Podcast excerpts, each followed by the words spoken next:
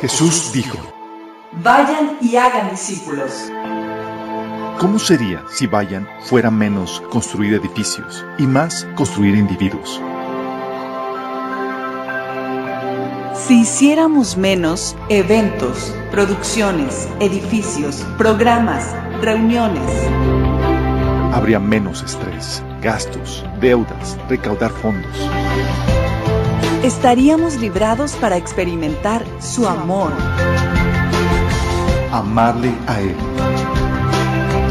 amar a los demás, liberar, sanar liderar. y desatar tu propósito.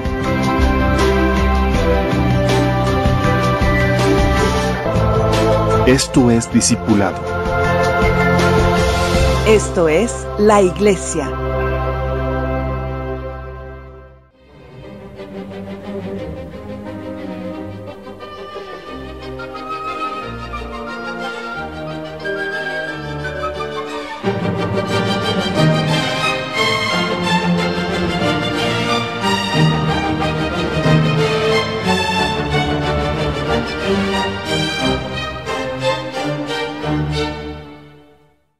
Padre Celestial, te damos gracias porque nos das la oportunidad, Señor, y la vida, los recursos para podernos reunir, Señor, para alabarte, exaltarte.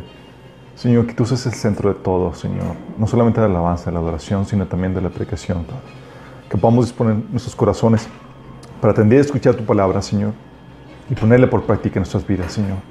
Que podamos salir de aquí listos y preparados para poder representarte, Señor, en el ámbito también de la política que podamos ser buenos representantes tuyos, con un entendimiento claro y una directriz clara de, en cuanto a cómo debemos de llevar a cabo, Señor, en nuestro trabajo en el área de gobierno, Padre. Te lo pedimos en el nombre de Jesús.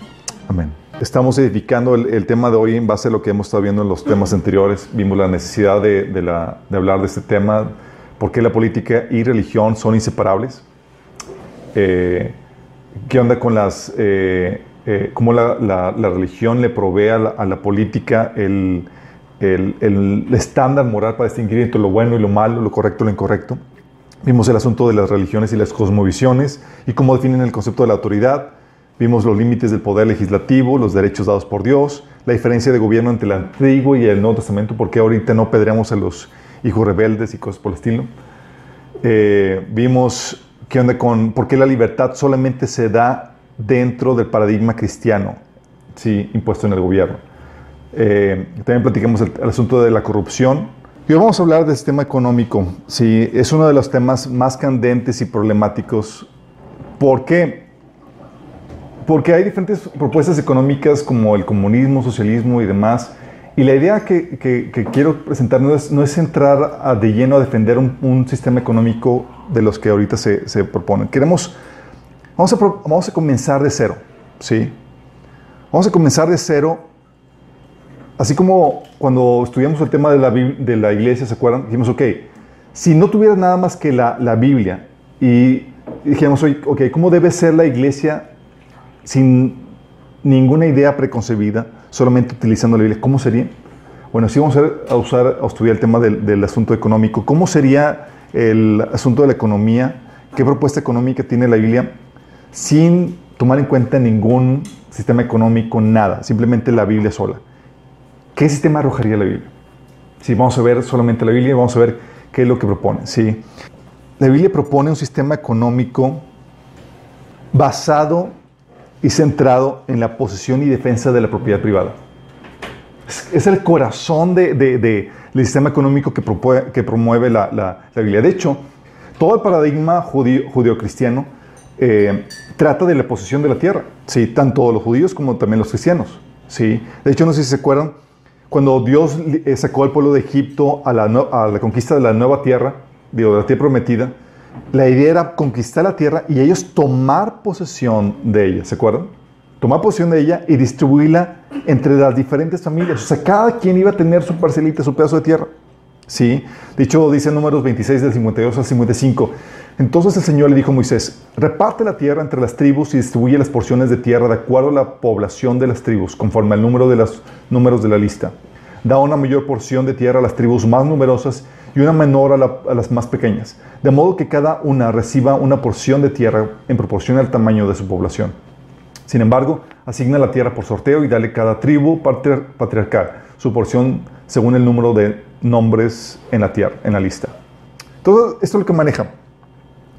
Maneja la, la, posición de la tierra. De hecho, no sé si se acuerdan el asunto de, de las hijas de Solefat, Solefajat, no sé cómo se pronuncia exactamente.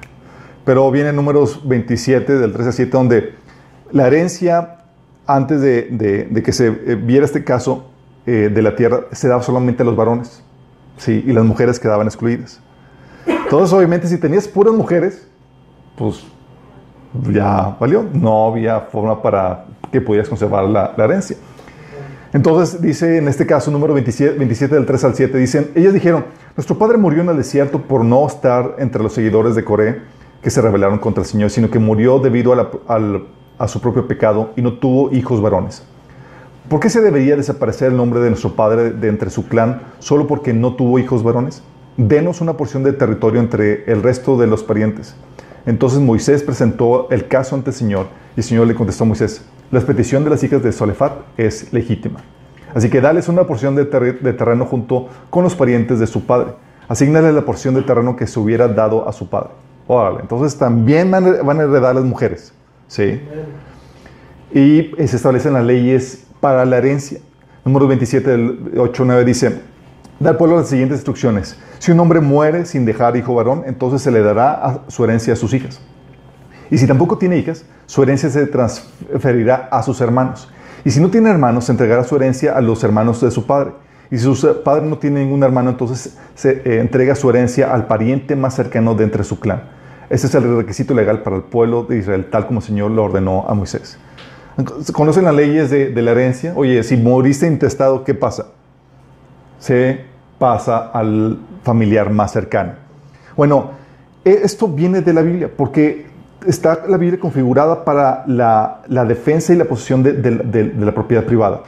Y se configura a tal punto que, se centra todo alrededor de eso.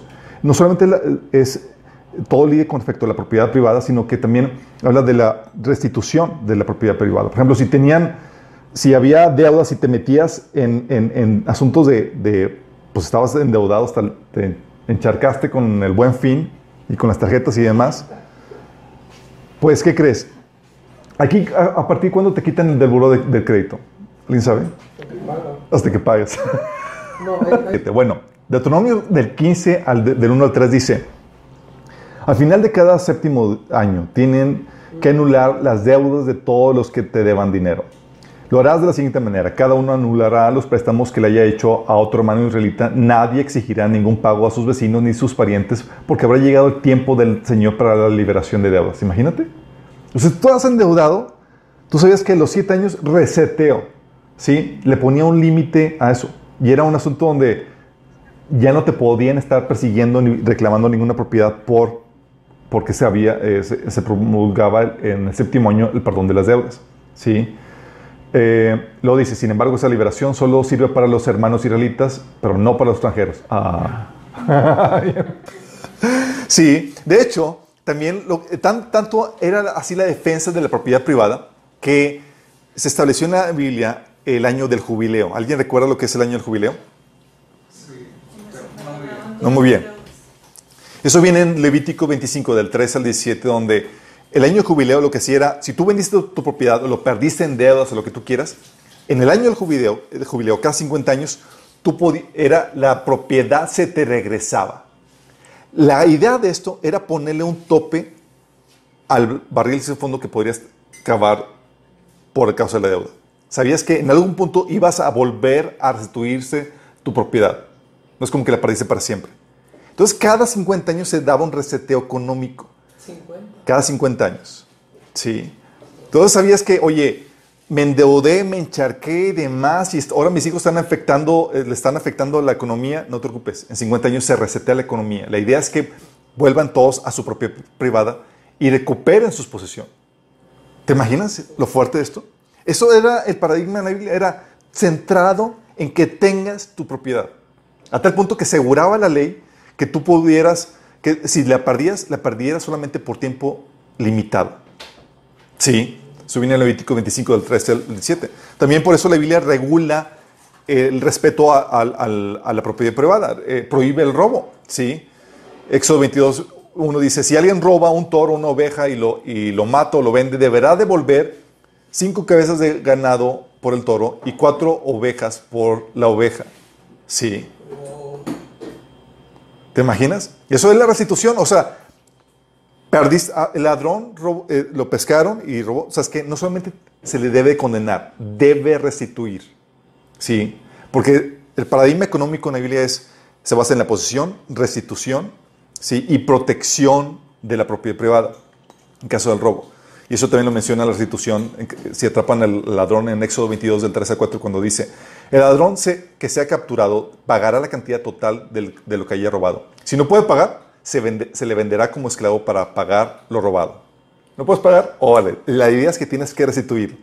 No tengo dinero, pues te vendemos como esclavo. Órale. ¿Te imaginas? Porque la idea se basaba en proteger, resguardar la propiedad privada. ¿sí?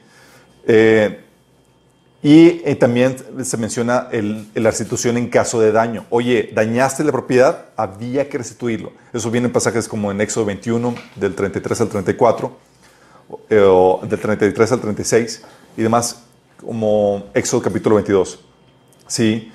Eh, por ejemplo, menciona en Éxodo 22, 6, dice, si alguien prende fuego a los espinos y se sale control y se extiende al campo del vecino y por tanto destruye las gavillas del grano o lo que esté cosechándose por, o todos los cultivos, el que incendió el fuego tendrá que pagar por la cosecha perdida. Se enseñaba, toda la, de hecho, toda la ley estaba, giraba alrededor de, esa propiedad privada y, del, eh, y la defensa de esa propiedad. Por eso mandato también a no robar, como en Éxodo 20, 15 o Levíticos 19, 11. O no estafarse, como en Levíticos 19, 11. ¿sí? O no emplear eh, medidas eh, falsas o eh, medidas y pesos falsos, como viene en Levíticos 19 del 35 al 36, que dice, no emplees medidas falsas cuando midas la longitud, del, el peso o la capacidad. Tus balanzas y pesas deben ser exactas. Tus recipientes para medir materiales secos o líquidos deben ser exactos. ¿Por qué? Porque sabían que la gente se conoce. Oye, pongo una, una pesa falsa, una, una medida eh, inexacta y así pagas por una medida que no corresponde y te voy sí, robando de forma eh, eh, encubierta. También, por eso también parte de esta defensa se mandaba a resolver las, eh, las, propiedades en conflicto. Oye, decías que esto es tuyo y otro decía que también era suyo. Oye, se tenía que llevar el caso para juzgarse y resolver esa situación, como viene en Éxodo, en Éxodo 22.9. Y era también, y era, tal era la, la, defensa por, por, la propiedad que se, eh, en, el antiguo Israel se limitaba incluso el con quién te podías casar con tal de mantener la propiedad.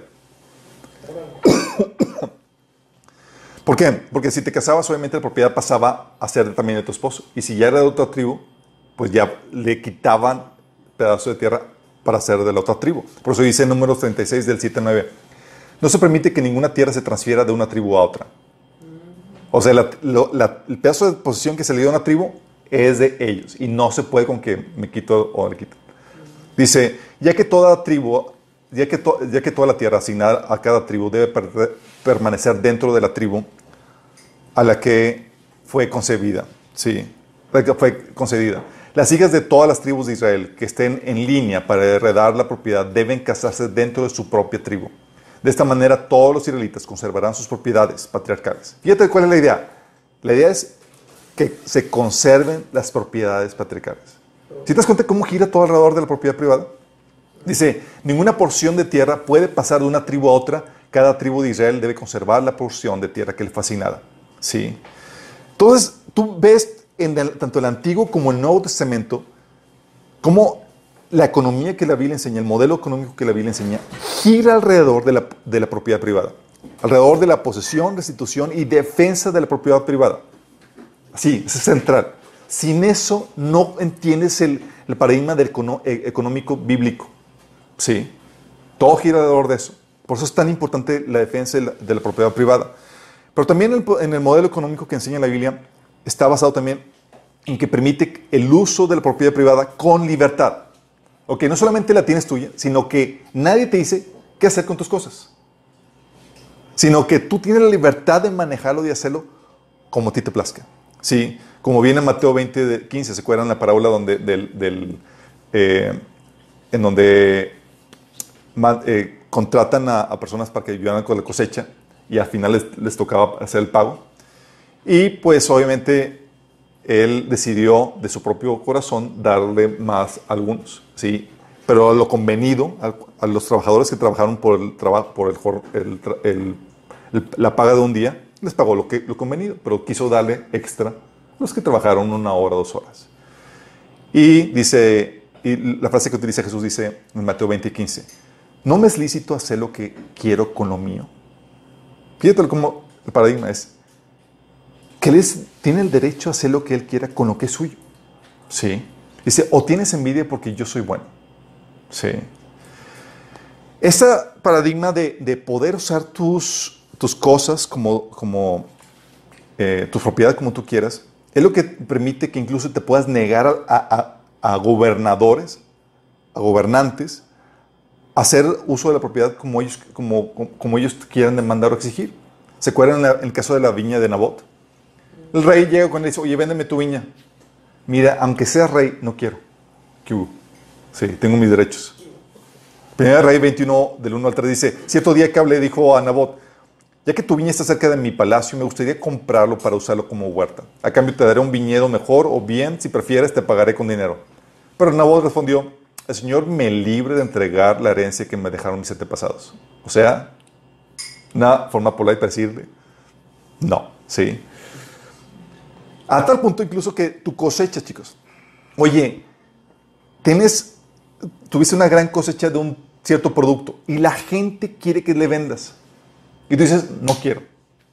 Tienes todo tu derecho. Hoy te van a odiar, pero tienes todo derecho.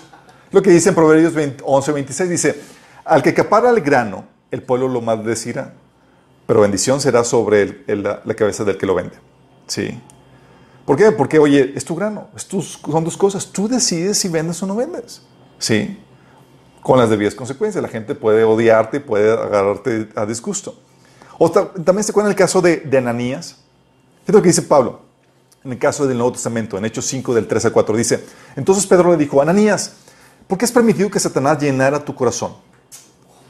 Le mentiste al Espíritu Santo y te quedaste con una parte del dinero Fíjate cuál es la problemática. La problemática fue que le mintió al Espíritu Santo y se quedó con parte del dinero. El asunto es que le mintió. Fíjate lo que dice. La decisión de vender o no la propiedad fue tuya. Es lo que dice. ¿De quién era la decisión? De él. ¿Por qué? Porque su propiedad tenía la libertad de hacer lo que él quisiera. Y después de venderla, el dinero también era tuyo para regalarlo o no. O sea, él estaba, Pedro está diciendo, estaba en ti la decisión de hacer lo que tú quisieras con tu propiedad. Y una vez vendida, estaba en ti decidir qué hacer con el dinero de esa venta. O sea, eres tuyo. Estás en todo tu derecho. Y aquí viene la problemática. Dice, ¿cómo? Dice, y después de venderla, el dinero también era tuyo para regalarlo o no. ¿Cómo pudiste hacer algo así? No nos mentiste a nosotros, sino a Dios. ¿Por qué? ¿Cuál fue la problemática?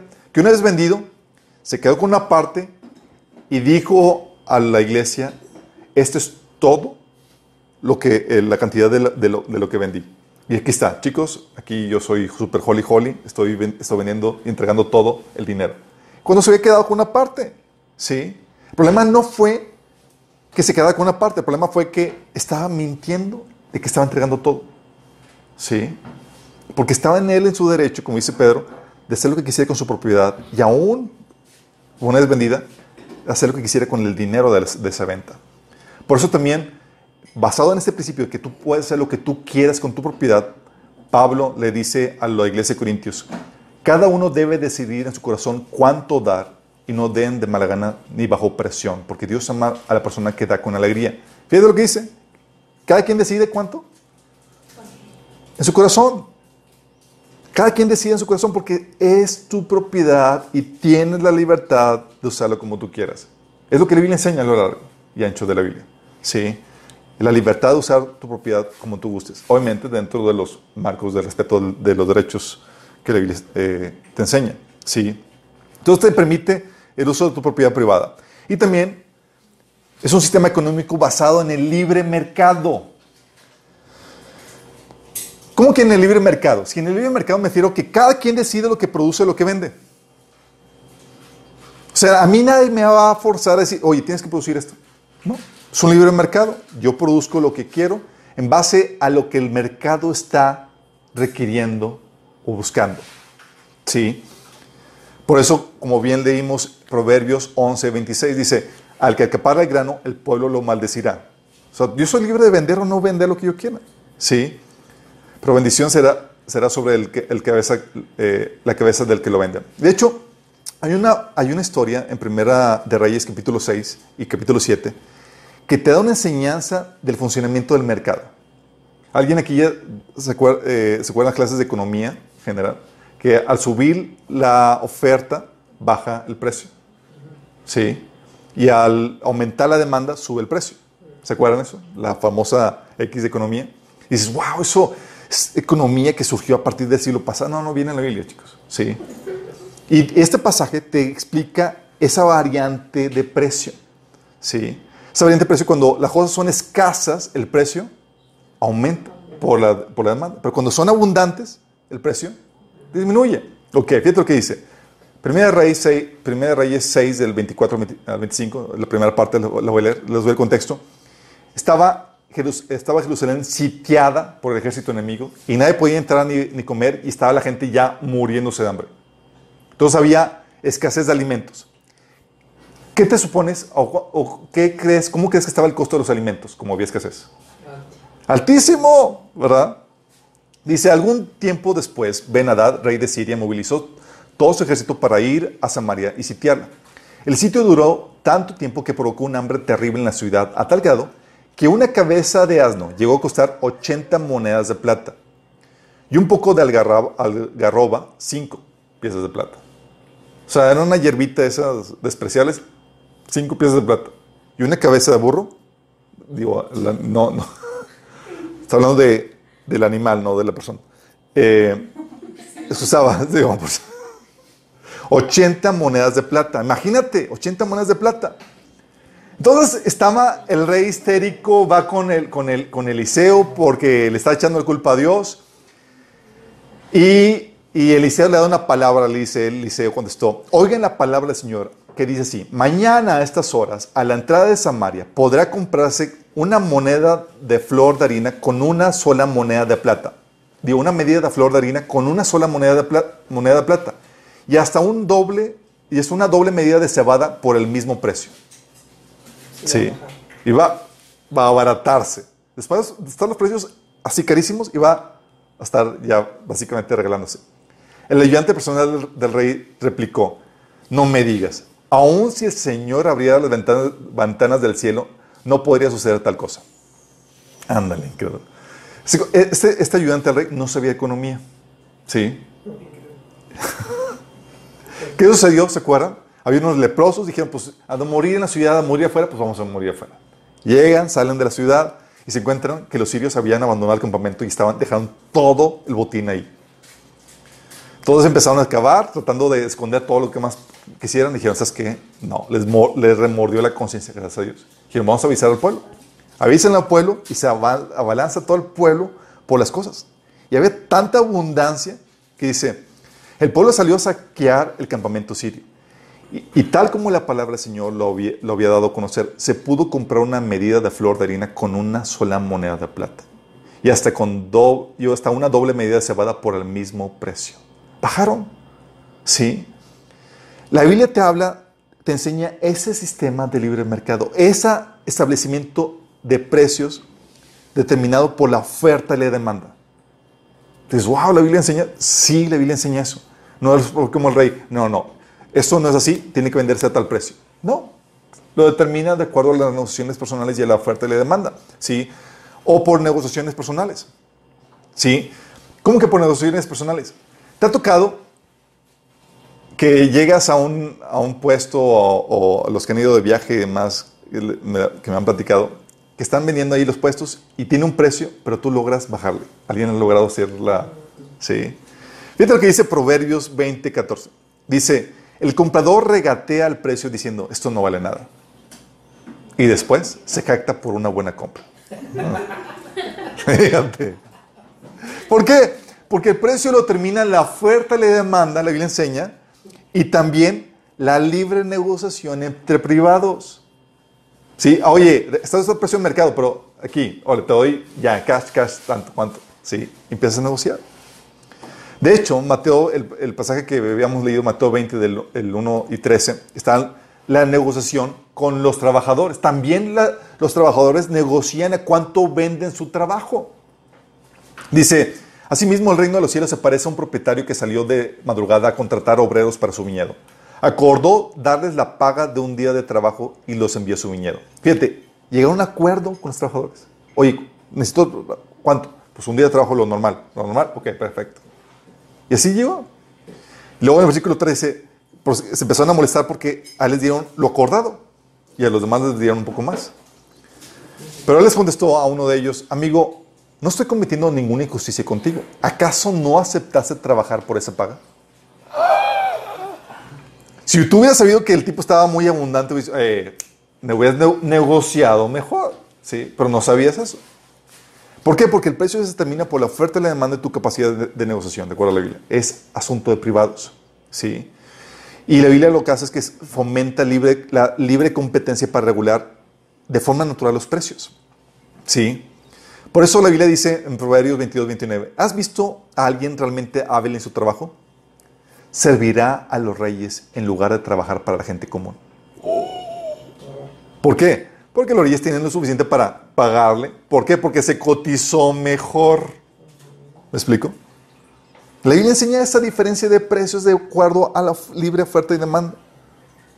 ¿Me explico? A la libre competencia del mercado. Oye, mi expertise y el calidad de mi trabajo es única. Puedo hacer cualquier, cualquier monigote te puede hacer el trabajo y te va a quedar bien, bien chambón. Pero mi trabajo se cotiza. Sí. Ah. Y la gente ya sabe lo que, cómo está y cómo te estás posicionado y cómo, cómo ofreces tu producto. Bueno, sucede eso. Entonces está basado en base al libre mercado y también la Biblia enseña que está basada eh, en la inversión y producción de bienes o servicios a manos de privados a manos de privados, chicos. ¿Sí? La inversión para producir bienes o servicios a manos de privados, es lo que enseña la Biblia.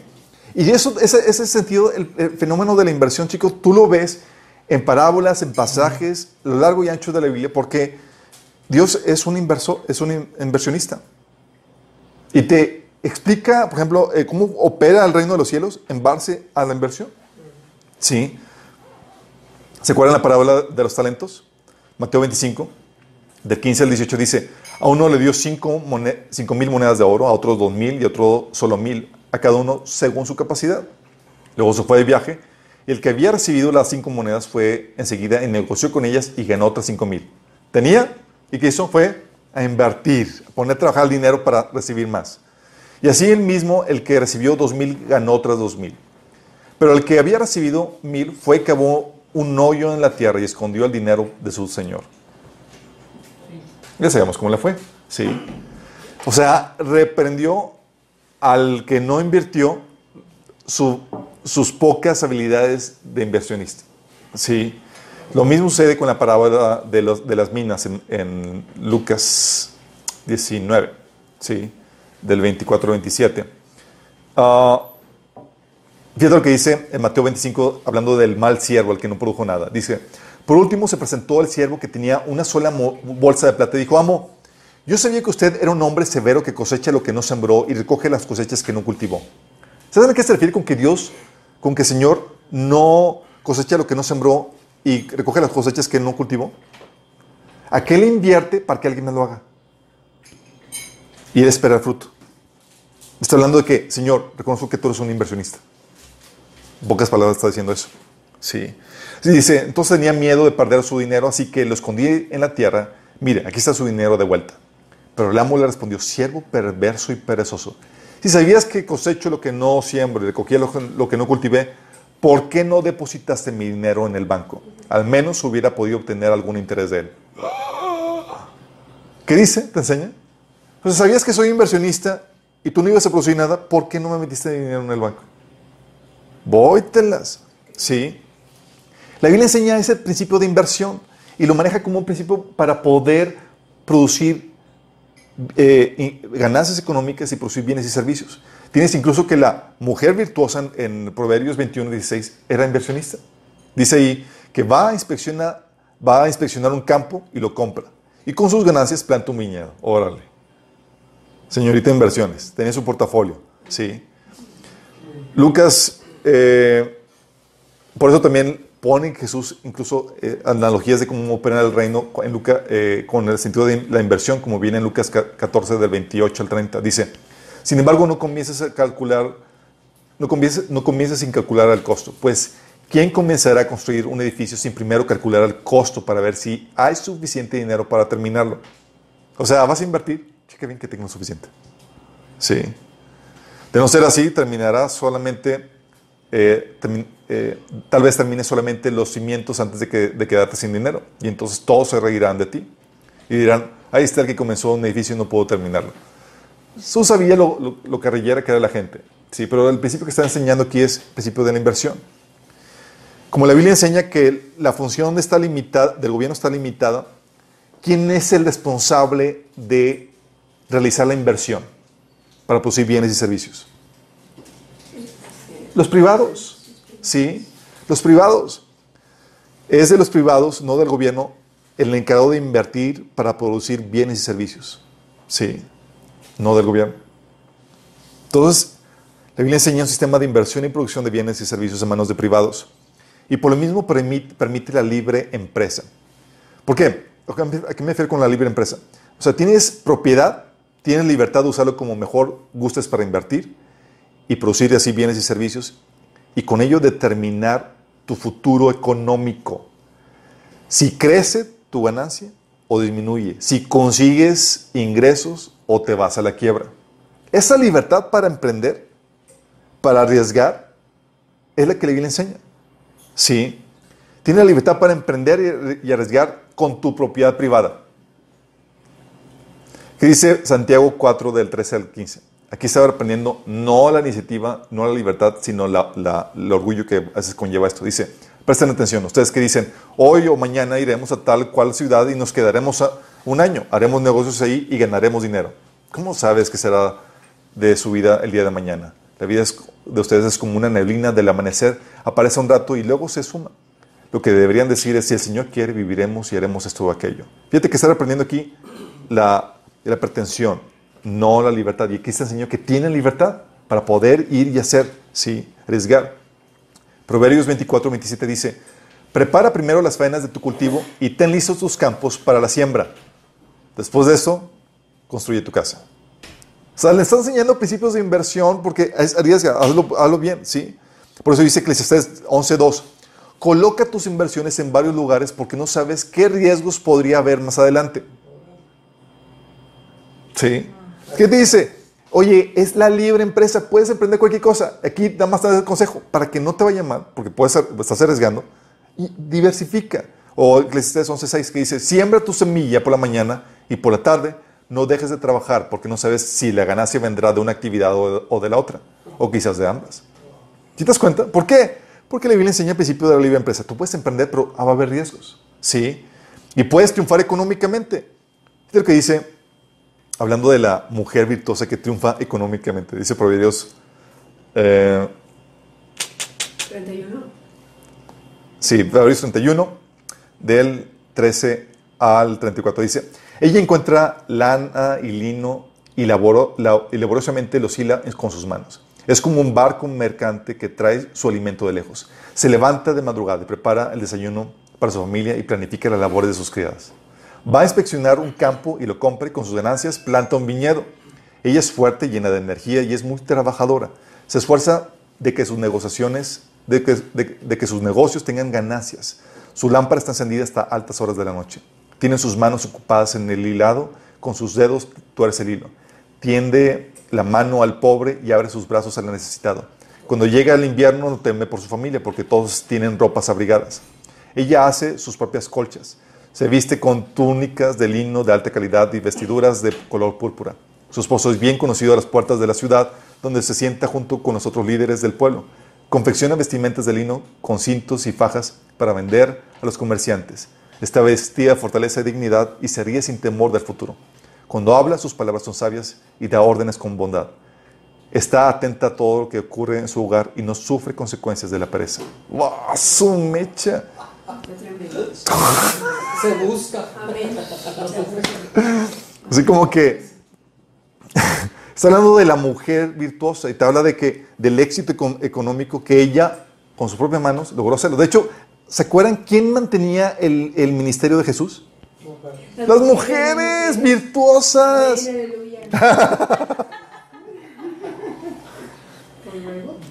Sí, o sea, tú puedes, esa es la libre empresa, tú puedes con tu, con tu empeño, con tu astucia, con tu trabajo y esfuerzo, cambiar tu suerte económica y, y obtener una ganancia. Dice Proverbios 22, 29, ¿has visto a alguien diligente en su trabajo? Se codiará con reyes, nunca será un donadie. Sí, porque tu suerte está en eso. Puedes triunfar económicamente o fracasar económicamente. Por ej- por ejemplo, Proverbios 24, del 30 al 34 dice, pasé por el campo de un perezoso, pero el viñedo de uno, por el viñedo de uno que carece de sentido común. Vi que había crecido espinos por todas partes, estaba cubierto de maleza y sus muros destruidos. Entonces, mientras miraba y, pensaba en lo que veía, aprendí esta lección. Un rato más de dormir, un poquito más de sueño, un breve descanso con los brazos cruzados, entonces la pobreza te asaltará como un bandido, la escasez te atacará como un ladrón armado. ¿Qué tal? ¿Cómo le fue este? En, su, en la libre empresa. Era niño. Era en Anini. Imagínate, era el tipo que, ah, pues relax aquí tranquilo y sí. Por eso hablaba la Biblia de que podía, podía, pudiera irte mal económicamente. Sí, y la Biblia reconoce eso, es producto de la enseñanza que se enseña la libre empresa. Puedes emprender y arriesgar, prosperar o fracasar económicamente. Levíticos 24, 20 25, 24 dice, por cada compra que tienes el derecho de volverla a comprar. Si uno de tus hermanos israelitas se empobrece y se ve obligado a vender alguna propiedad familiar, un pariente cercano deberá comprarla por él. Porque la Biblia enseña que, la- que las variantes económicas son lo normal. El modelo económico eh, que la Biblia enseña prevé esto. Puede irte bien o puedes quedarte en la, en la pobreza y perder tu propiedad. ¿Sí? Levíticos 25, 35 dice, si alguno de tus hermanos israelitas se empobrece y no puede sostenerse a sí mismo, ayúdalo como lo harías como un extranjero o un residente temporal y permítele vivir contigo. ¿Por qué provee esto? ¿Por qué este tipo de concesiones? Porque puede irte mal. Es el modelo de la libre empresa. Emprendes algo, arriesgas y sorry, te fue mal. Es normal. Sí. La Biblia enseña el que el, el modelo que propone es una meritocracia. ¿Saben qué es una meritocracia? No es una mérito, es una meritocracia. Sí, meritocracia en donde cada uno es recompensado en base a su esfuerzo y en base a lo que hace con su propiedad. O sea, tu posición económica se obtiene en base a lo que mereces de acuerdo a tu trabajo, esfuerzo, astucia y la suerte que Dios te conceda. Sí, así es la bendición. ¿Por qué refieres esto? O sea, la meritocracia es el modelo que pone. Oye, quiero, quiero cosechar mucho. La Biblia te dice, ah, pues siembra mucho. Sentido común. Sí. 2 Corintios 9, 6 dice, al que siembra escasamente, escasamente cosechará. Y el que siembra en abundancia, en abundancia cosechará. Ese principio. Acuérdate que era, eran una economía rural. Entonces, que si querían ellos prosperar económicamente, pues estaba basado en, en la, en la siembra y cosecha. Oye, quiero que tener una cosecha en abundancia, ¿qué hago? Pues siembra más. Digo, sentido común, ¿sí? Y hoy puedo aplicar más trabajo, pues meritocracia, chicos, meritocracia. ¿Qué tanto ganes es basado en tu esfuerzo, tu, empeño, tu astucia y la suerte? Sí, por eso, fíjate que dice en, al- a los siervos eh, que produjeron para su Señor Mateo 25 del 20 al 23, dice, Uh, mejor se lo leo el de las minas, que está más relevante. Dice, aconteció que, vuelto él, después de recibir el, el reino, mandó llamar ante él a aquellos siervos a los cuales había dado el dinero, para saber lo que habían negociado cada uno. Vino el primero diciendo, Señor, tu mina ha ganado diez minas. El Señor le dijo, está bien, buen siervo, por cuanto en lo poco has sido fiel, tendrás autoridad sobre diez ciudades. Vino otro diciendo, Señor, tu mina ha producido cinco minas. Y también este dijo, tú también, sé sobre cinco ciudades. ¿Por qué no le dio diez? Porque fue recompensado de acuerdo a lo que produjo cada quien. ¿Vamos bien? Y también eh, vino otro diciendo, Señor, aquí está tu mina, la cual he tenido guardada en un pañuelo. ¿Y se acuerdan que le dijo? Versículo 25 dice, y dijo al que estaban, a los que estaban presentes, quítenle la mina y dadla que tiene diez minas. Y ellos le dijeron, Señor, tiene diez minas. Pues yo os digo que a todo el que tiene se le dará, y al que no tiene, aún lo que tiene se le quitará. ¿Qué es eso, chicos? Es una meritocracia. Te mostraste ineficaz, ineficiente, negligente con lo que se te dio, se te quita. Y lo que tenías se te da al que es más eficiente, al que va a producir más. Es el modelo que, que enseña la Biblia. Entonces, este, uno estaba discutiendo este, esta situación con alguien en Facebook, estaba el cristiano con el que estaba discutiendo histérico. ¿Sí? Porque él concibe o él ve que el modelo en el reino de Dios es, una, eh, es un comunismo donde todos están igual y nadie está por encima de otro. Imagínate. ¿Sí? Pero el modelo que la Biblia enseña es una meritocracia. El Señor te va a dar de acuerdo a tu trabajo. Por eso, como hemos visto, alguien prospera más que otra. De acuerdo que a su diligencia. ¿Has visto a alguien diligente en su trabajo que se va a codear con reyes? ¿Sí? O Proverbios 10, 4 que dice, las manos ociosas conducen a la pobreza, las manos hábiles atraen riquezas.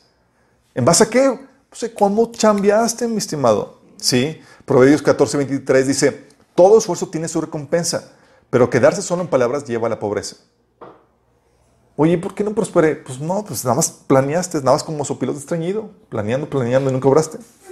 ¿Sí?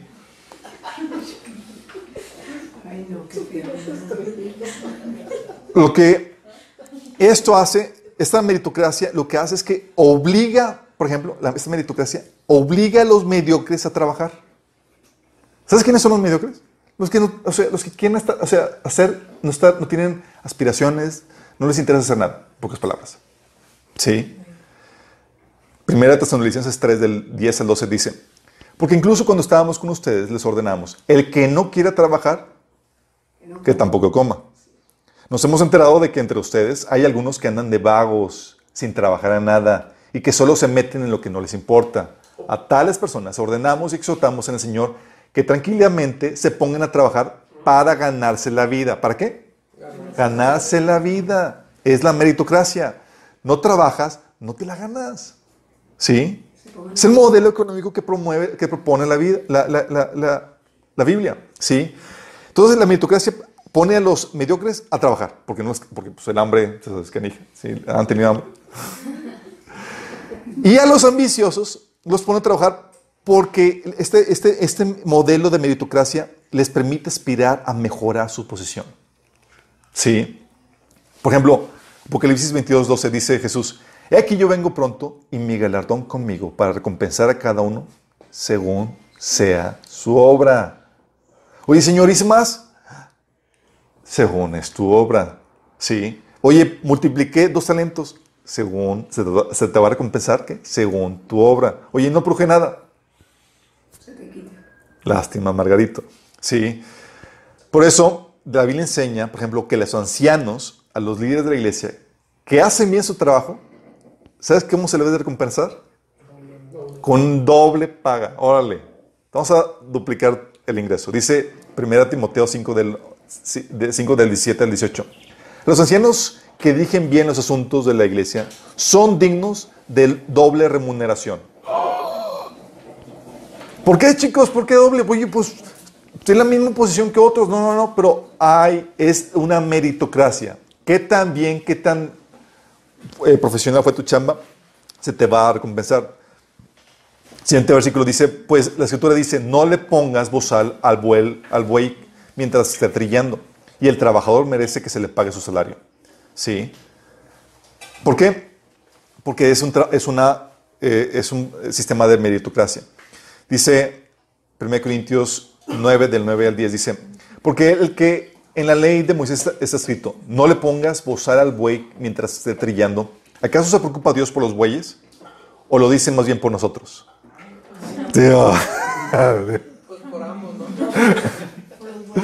Por supuesto que lo dice por nosotros. Porque cuando el labrador ara y sega y, y el segador trilla, debe hacerlo con la esperanza de participar en la cosecha, en la ganancia. ¿Sí te das cuenta? O sea, el mediocre trabaja por, por el hambre, pero el ambicioso es porque quiero más, quiero participar en eso. Y lo hace con la mira, tiene la aspiración de tener una ganancia. Lo que enseña aquí, 1 Corintios 9, del 9 al 12. ¿Sí? Y a todos se les enseña que se les incentiva incluso a correr riesgos con la esperanza de ganancia. Eclesiastés 9, 11 dice, algo, observe algo más debajo del sol. El corredor más veloz no siempre gana la carrera y el guerrero más fuerte no siempre gana la batalla. Los sabios a veces pasan hambre, los habil- habilidosos no siempre, no necesariamente son ricos y los bien instruidos no siempre tienen éxito en la vida. Todo depende de la suerte, de estar en el lugar correcto en el momento oportuno. Entonces, aún así no se te puede arriesgar, pero tú te arriesgas a la empresa con tal de a ganar o a aumentar tus ingresos y más. ¿Por qué? Porque tienes aspiraciones. ¿Sí? Es el sistema que la Biblia enseña. Entonces, la Biblia enseña un sistema de meritocracia. No solamente un sistema de meritocracia, sino con diferentes clases sociales. ¿La Biblia propone un sistema económico con diferentes clases sociales? Sí, chicos.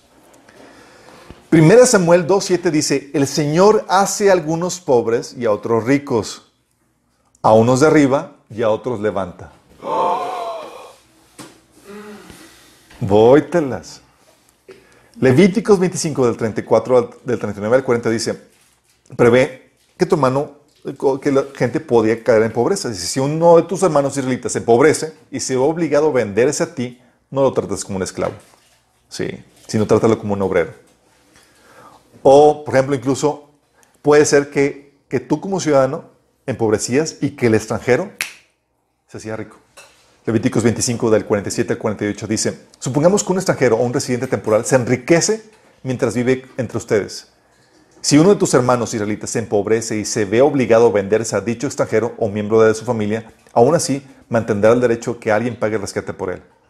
Fíjate cómo habla de que, o sea, está previendo que la suerte económica podría cambiar, prevé diferentes clases sociales, a punto de que incluso la persona voluntariamente por causa, de que no tuviera situación eh, con que sostenerse, se vendiera como esclavo. ¿Sí? Y dices, oye, pero en el Nuevo Testamento ya cambió la cosa. No, no ha cambiado. También había ricos y pobres chicos en la iglesia. De hecho, Pablo les decía a Timoteo que instruyera a los ricos que se comportaran de cierta forma. Dice 1 Timoteo 6 del 17 al 18. Enséñales, Timoteo, a los ricos de este mundo que no sean orgullosos, ni que confíen en su dinero, el cual es tan inestable. inestable.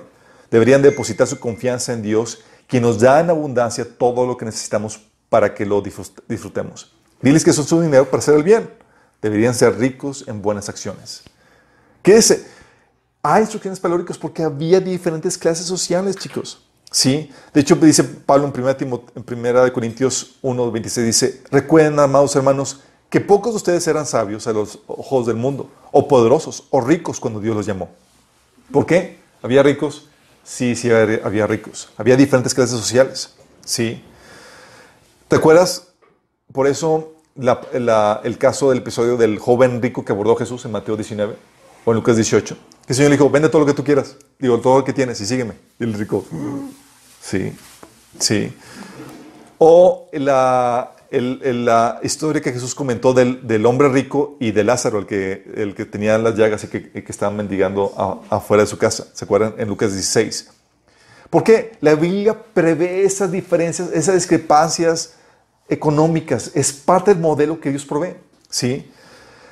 De hecho, es algo que esas diferencias de clase se van a mantener incluso cuando venga el reino, la perfección. Dice en Mateo 19:30, pero muchos que ahora son los más importantes, en ese día serán los menos importantes. Y aquellos que ahora parecen menos importantes, en ese día serán los más importantes. ¿O se acuerdan que le dijo a la iglesia de la Odisea? Te crees rico, pero eres pobre, ciego y desnudo. ¿Sí? Y a la iglesia pobre le decía que era rica. ¿Sí? ¿Por qué? Porque hay diferentes. El modelo de Dios contempla las diferencias de clases. ¿Sí? Por eso, por esas diferencias de clases, tienes eh, la razón de ser el mandato, un mandato de los diez mandamientos. ¿Cuál creen? No codiciarás. Si todos tuviéramos lo mismo, pues ¿qué codicias? Pues tengo lo mismo. Pero como se contempla en el modelo de Dios, la discrepancia económica es no codicies. Dice, no codicies la casa de tu prójimo, no codicies su esposa, ni su esclavo, ni su esclava, ni su buey, ni su burro, ni su carro, ni sus vacaciones, ni... sí, Éxodo 20, 17. De hecho, se nos advierte en la Biblia que siempre habría pobres. Dice, oye, un modelo económico, a veces lo, idealizamos y decimos, el modelo económico que, Dios que debería proponer es un modelo donde no hubiera pobres. Y dices, mm, ¿lo ves en la Biblia? Y no, al contrario, provee siempre que va a haber pobres. Dice Deuteronomio 15, 11, dice eh, el Señor, gente pobre en esta tierra siempre la habrá. Por eso te ordeno que seas generoso con tus hermanos hebreos y con los pobres y necesitados de, de tu tierra. O Jesús, en las palabras de Jesús en Marcos 14, 7. Siempre habrá, pobres entre ustedes y pueden ayudarlos cuando quieran, pero a mí no siempre me tendrán. ¿Sí?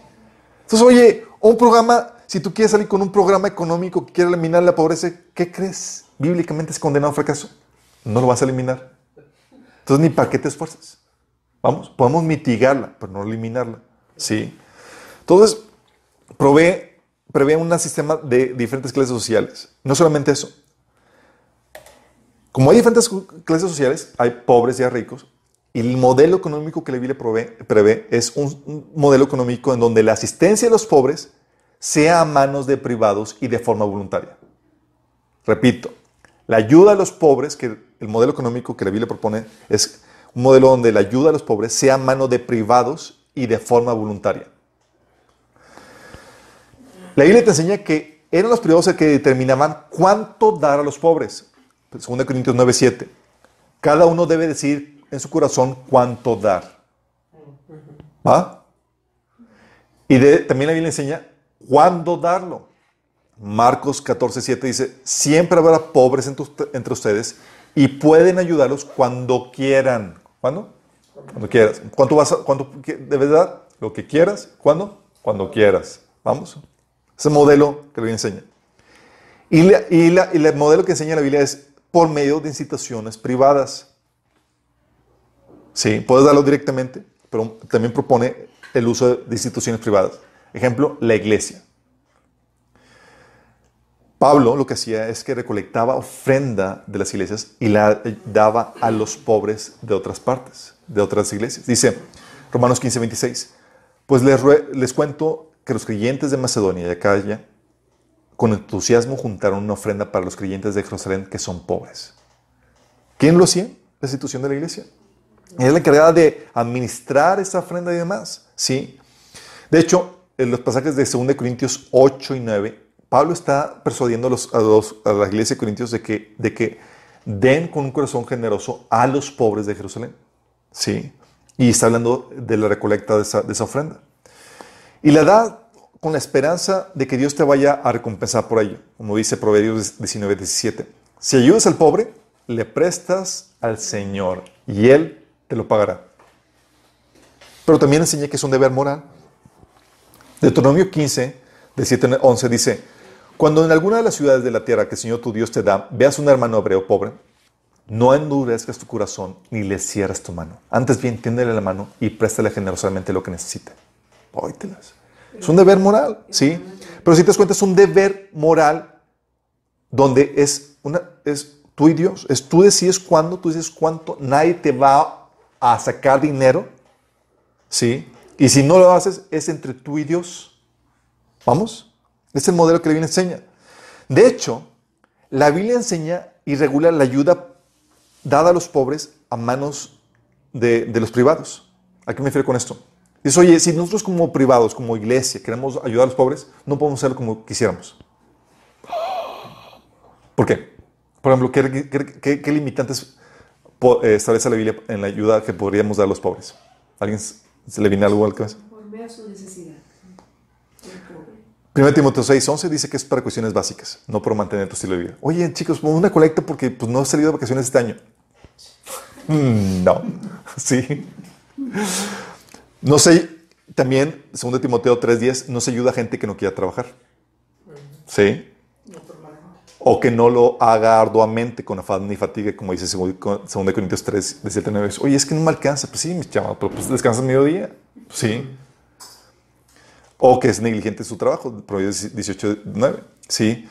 No se ayudaba a cristianos que no, por ejemplo, que no tuvieran ordenada su vida o que no estuvieran tomando pasos para ordenarla manejando sus presupuestos, horarios, que están siendo improductivos o que no ejercen dominio propio en sus finanzas, que andan ahí en el, en el caliente apostando. Segunda de Tesalonicenses 3, del 6 al 15, habla acerca de eso. Sí. Nos ayudaba, a, por ejemplo, a hermanos que tuvieran familiares cristianos con la posibilidad de ayudarlos. Oye, ¿tienes familias que te pueden ayudar? Que ellos te ayuden. Sí. Que no se carga la iglesia, como viene, viene en 1 de Timoteo 5. Sí.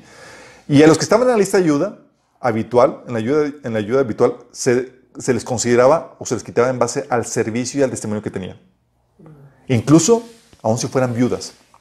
Pablo dice, eso viene en 1 Timoteo 5, del 5 al 10. Pablo dice, oye, no incluyes a las viudas jóvenes. Y dices, 60 años. Dice, y solamente a las viudas que tengan buen testimonio y que sean conocidas por su servicio a los santos. Oye, pues y tengo una viuda medio floja que no sé, anda pasando por el chisme. No la incluyes. Imagínate. Sí. O sea, aún la ayuda de privados le a la regula para que sea bien, porque una ayuda económica mal ejercida puede arruinar a la gente. Claro. Sí. Y que, que sea fiel, sí. Entonces, la Biblia eh, da instrucciones a, privados en cuanto a cómo dar ayuda a los pobres. Bueno, viene en Levíticos 25 que no, eh, que no les cubres interés ni busques ganancia económica cuando, cuando les vendas algo. Oye, te lo estoy dando al costo para ayudarte. Así de ser. O si se vendían como esclavos en Levíticos 25, se les trataba como obreros. ¿sí? O se les permitía incluso recolectar las sobras. Dice en Levíticos 19 del 9 al 10 o Deuteronomio 24 del 19 al 22. Cuando llegue el tiempo de la cosecha, no lleguen hasta el último rincón de sus campos ni recojan todas las espigas que quedan ahí. No rebusquen hasta el último racimo de sus viñas ni recojan las uvas que hayan caído. Déjenlas para los pobres y los extranjeros. Yo soy el Señor tu Dios. Lo que hacían era, se quedaban con las, con las obras. O sea, es que recolectar, pues obviamente sobran ahí, y, pues es más trabajo lo recolectar que quedarte con, con, ellos, que dejarlo ahí tirado. Y esas obras es la que la Biblia concebía o daba, eh, dejaba previsto que los pobres pudieran acceder a ellos. Entonces tú podías ver a pobres entrando a los viñedos y recogiendo con, con, las manos. ¿sí? No, era, eh, no estaba legalizado eso. ¿sí? Pero hay del pobre si llegaba con una hacha y empezaba a, con, con herramientas a, a, a ahí la, cosecha. Esto estaba prohibido, pero con las manos sí.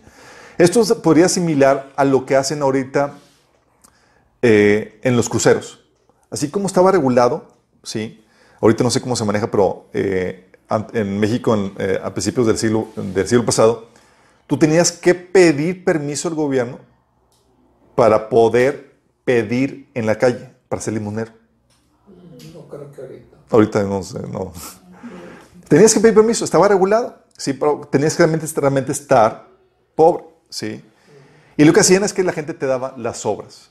Y ahorita actualmente así es. Ahorita no está regulado, lamentablemente. Sí. Pero era básicamente eso. Oye, al estarle friecilla, das, das obras y estaba, es la forma de ayudarlo. Incluso la Biblia enseñaba que los diezmos de cada tres años se usaban para repartirlos a los pobres.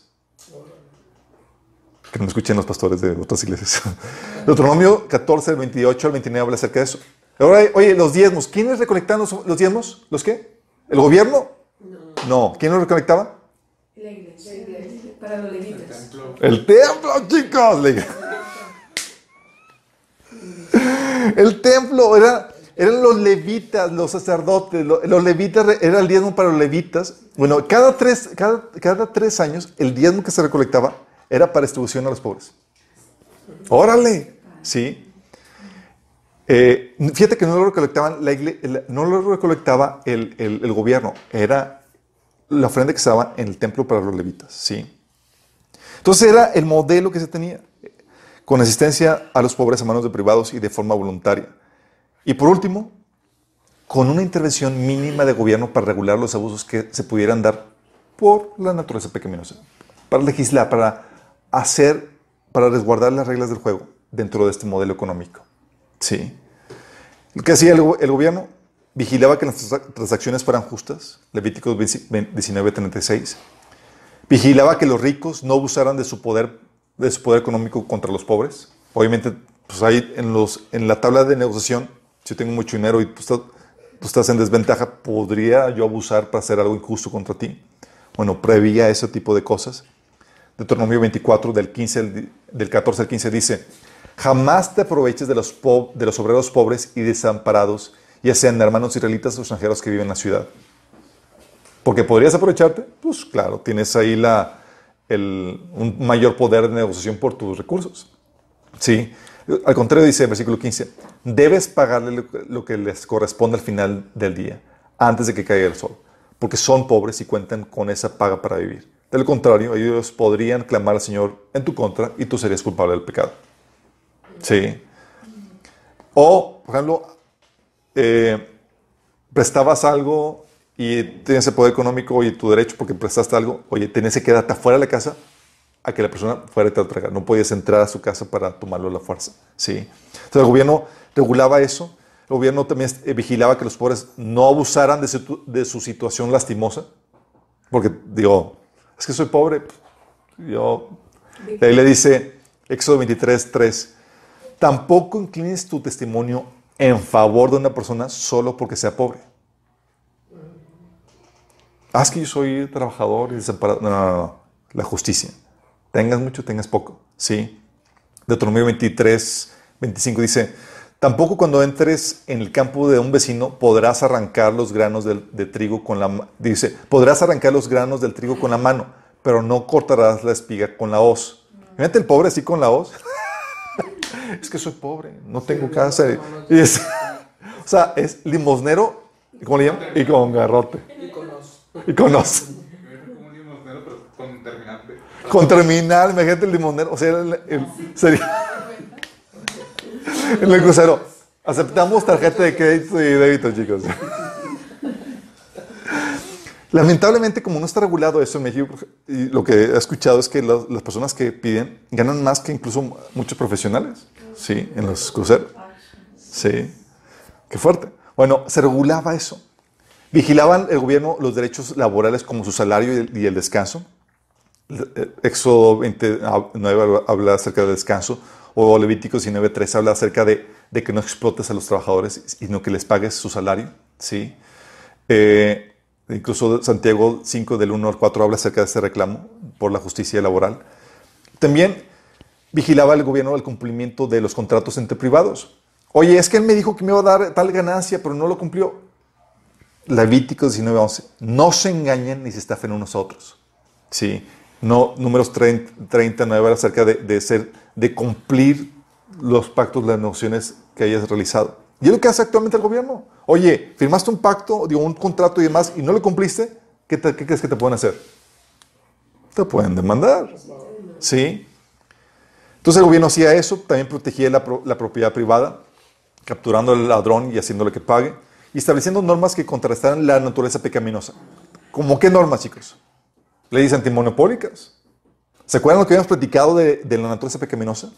Hemos visto que, que una de las, eh, de, de, las problemáticas de la naturaleza pecaminosa es que pues, tiende a la ineficiencia, al descanso, a la flojera, y la necesidad te obliga a jalar, a eliminar esa naturaleza pecaminosa. ¿Qué sucede? Oye, pues si soy monopólico, soy el único productor aquí, pues yo pongo mis condiciones, aminoro la calidad del producto, lo, subo el precio que yo quiera y tengo clientes insatisfechos, pero pues, atados a mí. ¿Sí? Y por eso la, se proponen leyes antimonopólicas, porque el cristiano sabe la tendencia de la naturaleza pecaminosa. ¿Sí? Entonces, oye, proponiendo leyes antimonopólicas, prohibiendo la exteriorización de, de precios. Con exteriorización de precios me refiero a empresas que ponen precios bien económicos, pero no pagan el, los costos que implica la contaminación de los ríos que están a donde dejan los desechos. Contaminan los árboles, contaminan la, y no están cubriendo los costos, sino que lo están exteriorizando para obtener un, una ganancia menor. O incluso bloqueando el desarraigo de intereses. ¿A qué me refiero con desarraigo de intereses? A que es un principio de que si tengo mis medios de producción y, de venta y mis bienes y servicios en un lugar donde yo no vivo, no me importa cómo esté ese lugar. Entonces, se puede malgastar, se puede abusar, puede haber, estar en malas condiciones y no me importa. Por eso se, se obliga que a las que las empresas sean, tengan una parte de nacionales aquí para la venta y demás, ¿sí? Y también por eso hay abusos entre las empresas transnacionales. Ellos invierten aquí, pero no viven aquí y generan todo tipo de abusos, ¿sí? Y lo que hace el gobierno es que también eh, juzga si hay alguna violación al derecho. Esto es el modelo económico, chicos. ¿A qué le suena?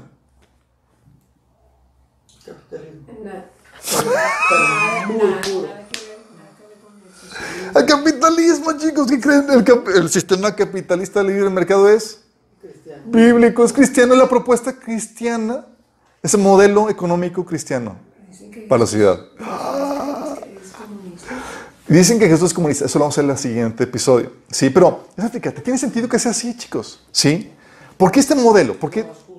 Porque, primero, cuando, cuando, tienes, cuando hay posesión de la propiedad privada, cuando hay propiedad privada, hay algo que aprendemos que las cosas se cuidan mejor cuando tienen dueño. ¿O no? Cuando es de todos, es de nadie. Se, se, abusa, se rayonea, se descuida porque al final de cuentas, pero cuando hay, es mío y lo cuidas. Las cosas, es un fenómeno social por las naturaleza humanas, siempre se cuidan mejor cuando haya un dueño. Entonces eso defiende la propiedad privada. Defiende, la propiedad privada defiende el valor. No permite que se echen a perder valor. ¿sí? También el uso de la, de la propiedad privada te obliga a usar tus dones, este modelo te obliga a usar tus dones y talentos.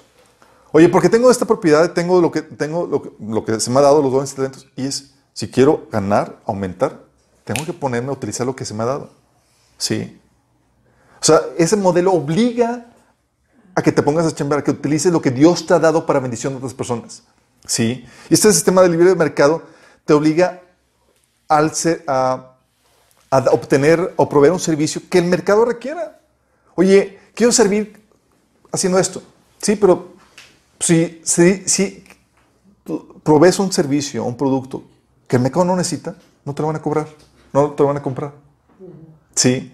Tienes que fijarte o el centro de atención está en lo que se necesita. ¿Sí? Y te obliga al servicio para obtener un ingreso a cambio. Si no trabajo, no recibo ingreso. Muy bien, también permite que si doy un servicio muy destacado, pueda obtener una mayor ganancia. ¿Sí? La competencia me, me forza al trabajo y el trabajo eficiente. ¿Sí? También eso te permite, inspira a dar lo mejor y arriesgar. ¿Por qué? Porque como es un sistema libre de mercado, es, yo puedo aumentar mi ganancia, ¿sí? Por interés personal, puedo obtener ganancias mayores.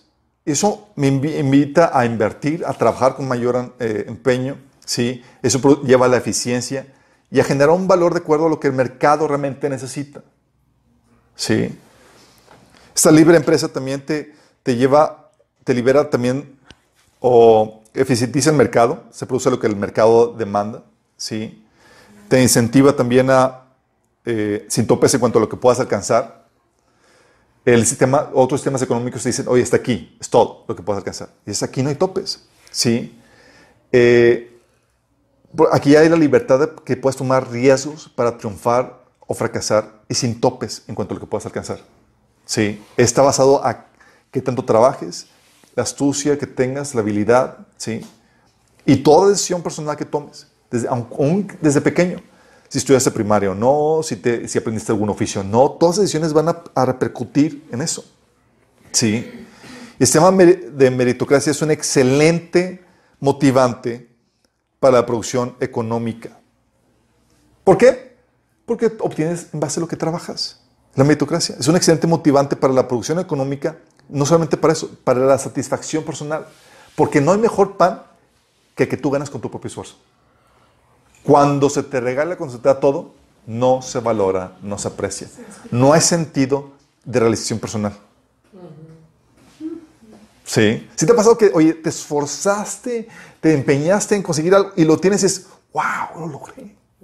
Sí. Ese está solamente en ese sistema de libre mercado. Sí. De meritocracia. Y aún las diferentes clases sociales tienen ventajas, chicos. El que haya ricos, por ejemplo. ¿Sabes qué, a qué te ayudan los ricos? Los ricos te ayudan a hacer posible que, a, que los productos, vuelven los productos inaccesibles accesibles al resto de la gente. ¿Por qué? ¿Por qué hacen esto? Porque al inicio, chicos, cuando sale una nueva tecnología, ¿quiénes son los que lo compran?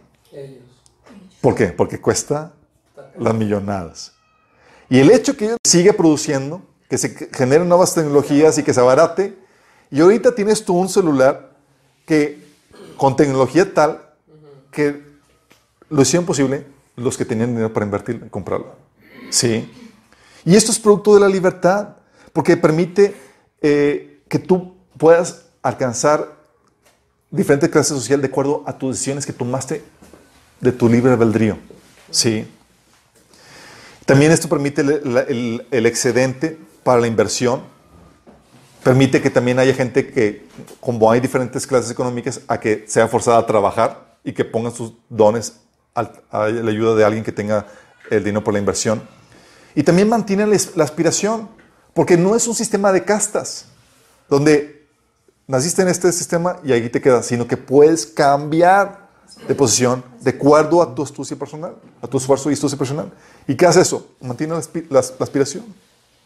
Y por eso la gente, como no es un sistema cerrado, gente rica baja y gente pobre sube. ¿Sí? Así pasa. Entonces, ese sistema permite eso. Y la intervención mínima tiene sentido eh, que, sea, que se requiera una intervención mínima del gobierno porque el, gobierno es monopólico. Por su naturaleza monopólica, es inadecuado para producir bienes o servicios. ¿Sí? ¿Por qué? Porque va a tener la ineficiencia, a la productividad. No hay competencia, no hay necesidad de ser eficiente. Él es, solo en el mercado. ¿Sí? Todo es que pasa. Como no hay no hay necesidad, se tiende a la, naturaleza pecaminosa. Entonces tiene sentido que sea así. Eh, pero su naturaleza, naturaleza monopólica es adecuada para defender los derechos y libertades, porque tiene que ver un gobierno con una sola ley que, en, la sociedad. ¿sí?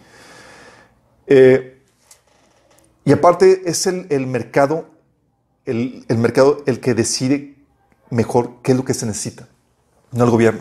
Los temas económico centralizado donde el gobierno dice, hay que producir esto, hay que producir aquello, no basado en la necesidad que, en lo que el mercado está buscando, tiende a la ineficiencia y la problemática. ¿sí? Entonces, son los privados los que deciden mejor qué es lo que el precio y lo que se produce. No el gobierno de que, hoy tienes que venderle el producto tanto. No, pues, sí. O tienes que, te tienen que pagar tanto. Cuando es un libre mercado, es una negociación libre entre privados para determinar los precios, para determinar los productos. ¿sí? Y de forma natural, eso como se va regulando esto. Si te das cuenta, tiene sentido que el mercado sea así por cómo es el ser humano con su naturaleza pecaminosa y cómo es con sus aspiraciones personales y demás. Cuando cambia el modelo, genera terribles aberraciones que vamos a ver en el siguiente episodio. Porque gente dice, es que Jesús era socialista. No, no era socialista. Y vamos a ver qué onda con eso. Porque hay gente que utiliza textos fuera de contexto para decir que era socialista y proponen un modelo económico contrario a todo el testimonio de la Biblia. Sí. Y lo interesante caso es que los socialistas, los comunistas, odian al cristianismo, pero utilizan a Jesús para promover su filosofía. Sí. Pésimo. Pero eso es muy importante que lo sepan porque hay pastores que creen que el comunismo o el socialismo es bíblico.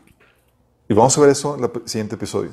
Sí donde eh, qué pasajes utilizan y malinterpretan y cómo, si te das cuenta, contradice todo el modelo bíblico que hemos estado eh, desmenuzando. ¿sí? Pero quiero terminar con una oración. Van a salir expertos en economía, chicos. Vamos a terminar con una oración para que el Señor nos ayude a, a, con este entendimiento, poder ser luz y sal con nuestra opinión en la vía pública ¿sí? y con otros hermanos que este conocimiento no se quede con nosotros, sino que podamos ayudar a la gente. ese es el modelo que la Biblia establece. ¿Por qué? Porque si tú no das tu opinión, si tú no levantas la voz en cuanto a cuál es el modelo a seguir, si no te involucras, se va a establecer un modelo que va a traer efectos negativos a la economía y te va a afectar a ti. Entonces vamos a orar. No, Padre Celestial, damos gracias, Señor, porque tú nos das entendimiento en cuanto al modelo que tú has establecido, Señor, en la Biblia para nuestra sociedad, el modelo económico que debemos seguir, Padre. Señor, y queremos que le aproveche este modelo. Queremos ser de esas personas, esos representantes tuyos que defienden este modelo en contra de voces alternas y adversas que se levantan para tratar de derribarlo, Señor. Sabemos que nuestro bienestar económico depende de que se sigan los principios que tú estableciste eh, en tu palabra, Señor. Y queremos ser aquellos defensores para que podamos disfrutar de las bendiciones acompañadas por esa obediencia, Señor. Ayúdanos, Señor, a ser esa luz y esa sal que necesitamos ser en este tiempo, Señor. Te lo pedimos en nombre de Jesús. Amén.